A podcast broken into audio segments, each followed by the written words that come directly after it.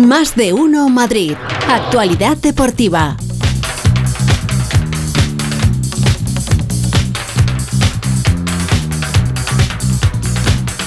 Félix José Casillas, te- tenemos muchas buenas tardes. Hola Pepa, buenas tardes. Tenemos muchos oyentes diciendo que por favor dure poco esta sección. Dure hoy. poco la sección, eh, o sea que el cuerpo no lo tienen libre hoy, ¿no? El Yo creo que la gente tiene el tiene cuerpo, salvaje. lo tiene, tiene más bien contaminado, un poco veneno. Eso que ha dicho adiós con una sonrisa tampoco. Tampoco, tampoco, tampoco. Yo eh, estoy un poquito asustado, también te digo, porque acabo de entrar en, en el estudio y, y justo antes eh, en el locutorio está Nacho García Oh. que representa al madridismo más exaltado en el día de hoy. ¿Cómo está? Y está la cosa bastante, bastante mal.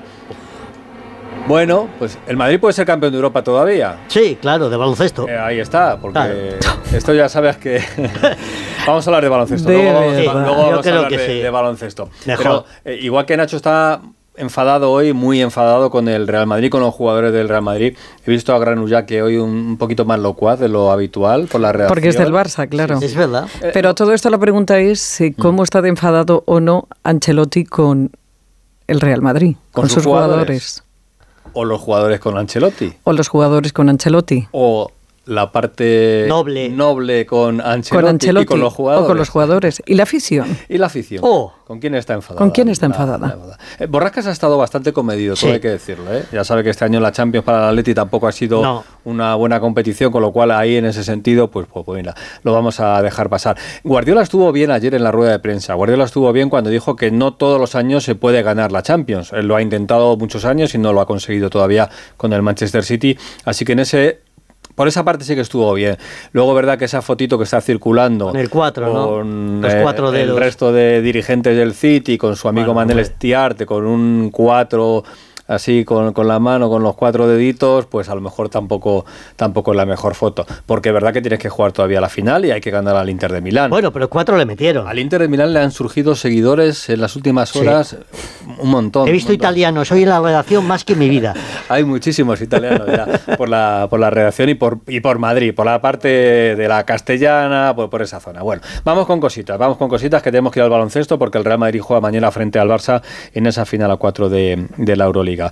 Eh, el tono lo dice todo. No tenemos a los enviados especiales de, de Onda Cero Oh. porque están on air eh, ahora mismo. Así está significa que volando. están- están Pues quería volando. yo preguntarle a Pereiro qué tal la camisa que, que eligió Oh, de los grandes La ha hecho trizas, creo. Bueno, yo creo que ayer al final se Uf. la quitó porque fíjate qué tonito tenía al Qué final un del tonito. partido. Mira, mira, escucha, escucha. Funeraria. onda. Se cae Marco Asensio, se levanta para la falta. Lo celebra, se va a acabar. Final, final, final, final, final. Y no sabemos si final de una era. Se saludan entrenadores Burgos, todo tuyo. Manchester City. Un, dos, tres y cuatro. Real Madrid cero. Hasta ahí. Aguantó estoicamente Ancelotti ante la Ahí cara está de Pep Guardiola. Burgos, eh, con esa comunicación que tenían los dos entrenadores al final de- del partido. Bueno, le, le he pedido a Pereiro que, que dejase una reflexión eh, antes de coger el, el vuelo. El guion. Eh, sí, eh, a ver cómo estaban las cosas por allí. Me ha dejado un minutito que podemos escuchar eh, a ver qué nos cuenta Pereiro. A ver. Hola chicos, ¿qué tal? Muy buenas. No voy a hablar de eh, lo que ya sabéis porque ya habréis leído portadas, habréis leído eh, redes sociales desde ayer, se han escuchado tertulias y se ha visto la televisión. Eh, aquí eh, hay que hablar de lo que viene. Lo que viene es eh, si los mensajes de Ancelotti a Florentino Pérez en sala de prensa eh, no se responden y si no se encuentra un entrenador mejor para el Madrid, que se va a sondear, ya os lo digo yo, se va a sondear esa posibilidad y se va a mirar la posibilidad de cambio. Eh, vale para seguir. ¿Cómo se considera la temporada después de tres títulos? En ganar Copa del Rey, eh, Supercopa de Europa y, Mundial de Clubes, con una buena Champions, con un muy mal final, una liga pésima y una Supercopa de España donde le pintó la cara al Barça.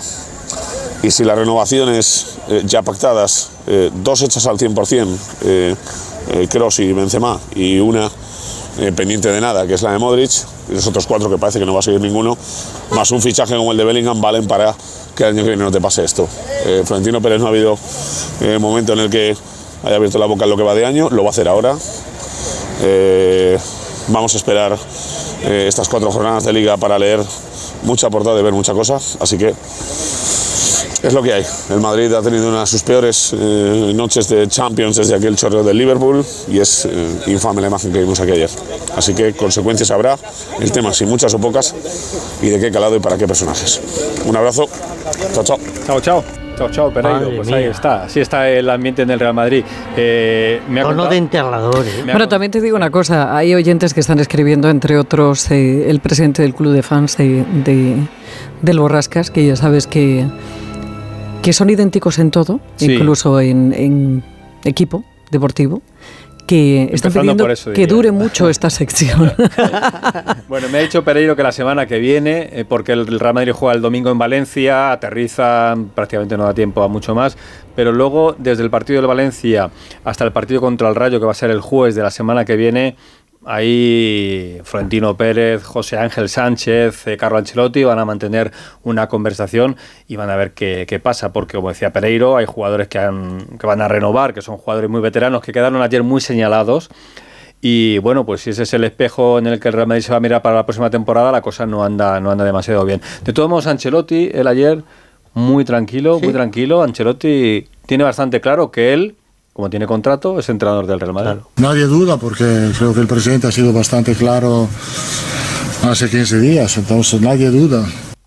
Nadie duda. Eso lo dice Carlo Ancelotti. Claro. no he entendido bien, le- porque nadie duda. Nadie duda del futuro de Ancelotti como entrenador. Cuando Ya, pero tú luego sales a la calle, vas, eh, o sea, vamos a ver, este hombre no entra, no se queda en una urna, ¿no?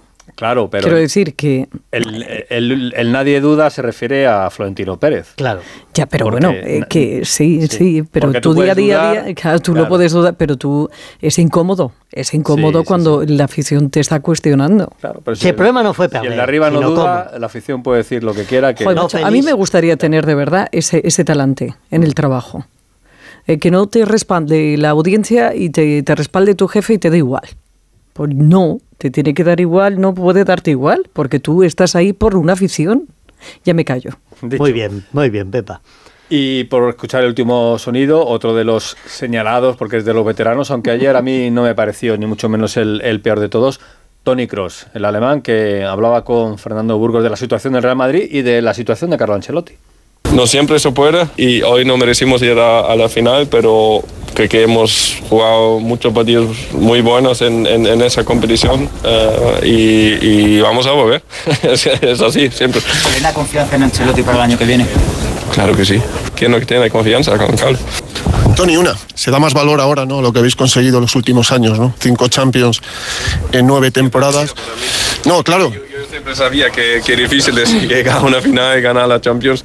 Eh, esto no valora más para mí hoy, porque siempre ha sido claro que, que, que lo que hemos hecho es una locura. pero la gente cuando se, se pierde no se valora tanto de lo que se ha hecho antes y empiezan a hablar a fin de ciclo que estos jugadores no se merecen seguir una temporada más. Quizás hay que poner en valor todo lo que se ha hecho, ¿no? Bueno, es normal, es, es, es, es cosa del club. La última vez que escuché que, que es una final de ese ciclo o de una generación ha sido creo que en 19, hace mucho tiempo, entonces, entonces estamos bien. Año 19, cuando se habló de fin de ciclo, dice Tony Kroos en el Real Madrid. Es verdad que han pasado cuatro años, el Real Madrid ha ganado, pero eh, lo que estamos analizando es lo de ayer. Y lo de ayer es un. Algunos dicen tortazo, otros dicen bofetada. eh, Paliza. paliza, pero bueno, eh, realmente Baño. es una derrota que coloca eh, esos cuatro goles que ha encajado el Real Madrid ayer en el estadio del Manchester City eh, a la altura de esas grandes goleadas que recibía el Real Madrid hace años contra Sí, el Milan. contra el Sí, exactamente. sí, sí. Y eso que el Madrid tiene ya decididamente un nuevo santo, que es Courtois. Courtois. Porque si no, aquello acaba en 7-8, ¿eh? Pero Courtois es portero y Courtois hace su trabajo. Oh, qué maravilla de Entonces, portero, Como ¿eh? hizo su trabajo, pues es verdad que entraríamos en el easy, easy, easy, pero en el único No, que te bueno. quiero decir que les han metido cuatro y se ha preparado, después de ganarlo absolutamente todo durante un año, Mm. tienen montada la marimorena. Porque no están acostumbrados a perder una generación. Ayer había muchos niños en los bares, yo estuve viéndolo en un bar, ¿Niños en llorando. bares? Sí, sí, sí, chavalines de 8, 9, 10 años viéndolos con sus padres y sus madres y, y desolados llorando, pero si vamos a ver, pero si, si, si no habéis hecho más que ganar y ganar y ganar y ganar y ganar, hay que también saber perder, es un concepto Yo que educativo como no lo entiendo. Vamos, a mí me llora mi niña o mi niño por eso No, no, pues había muchos. y todavía se va calentita. Créeme.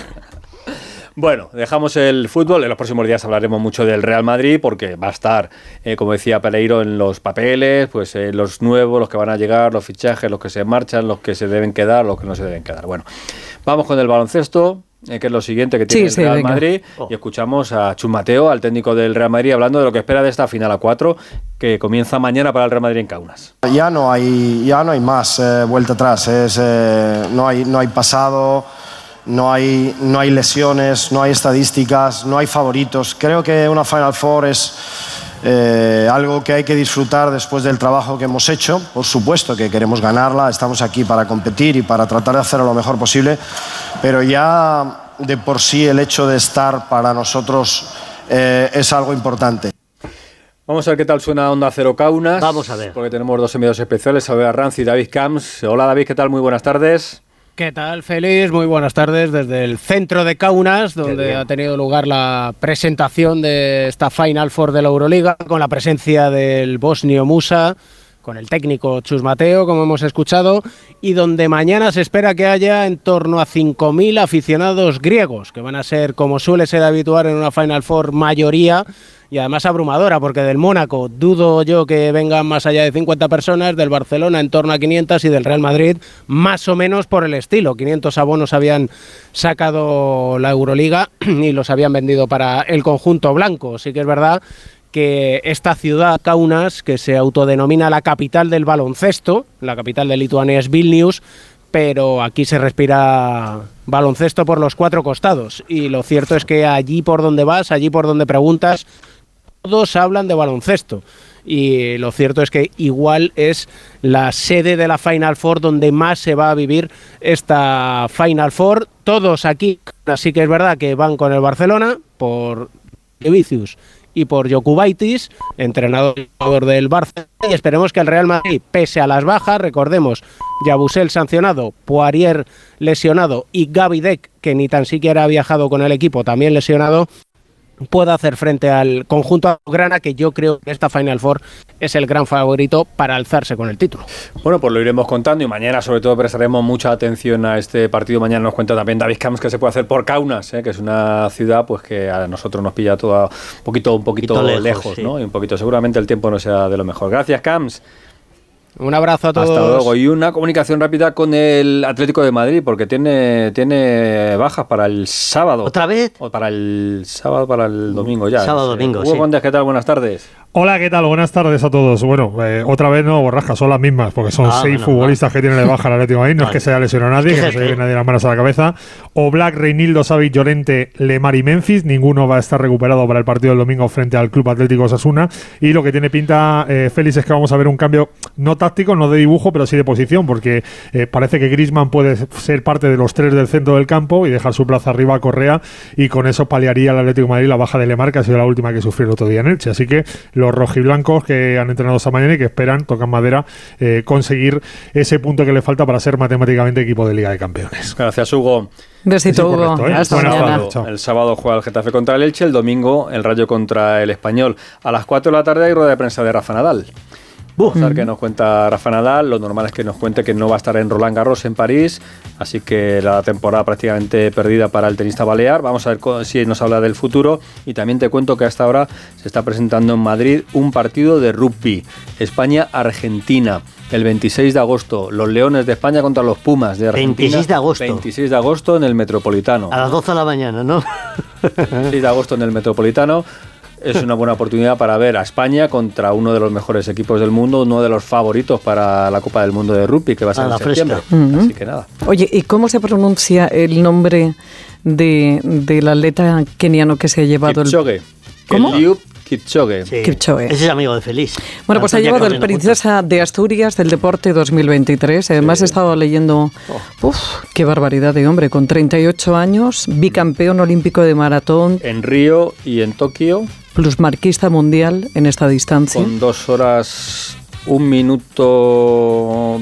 Ay, se me ha ido 29 segundos, ¿puede ser? Mm, No Dos lo sé. horas, minuto. Campeón mundial de 5.000 metros en 2023. Qué una máquina, una máquina.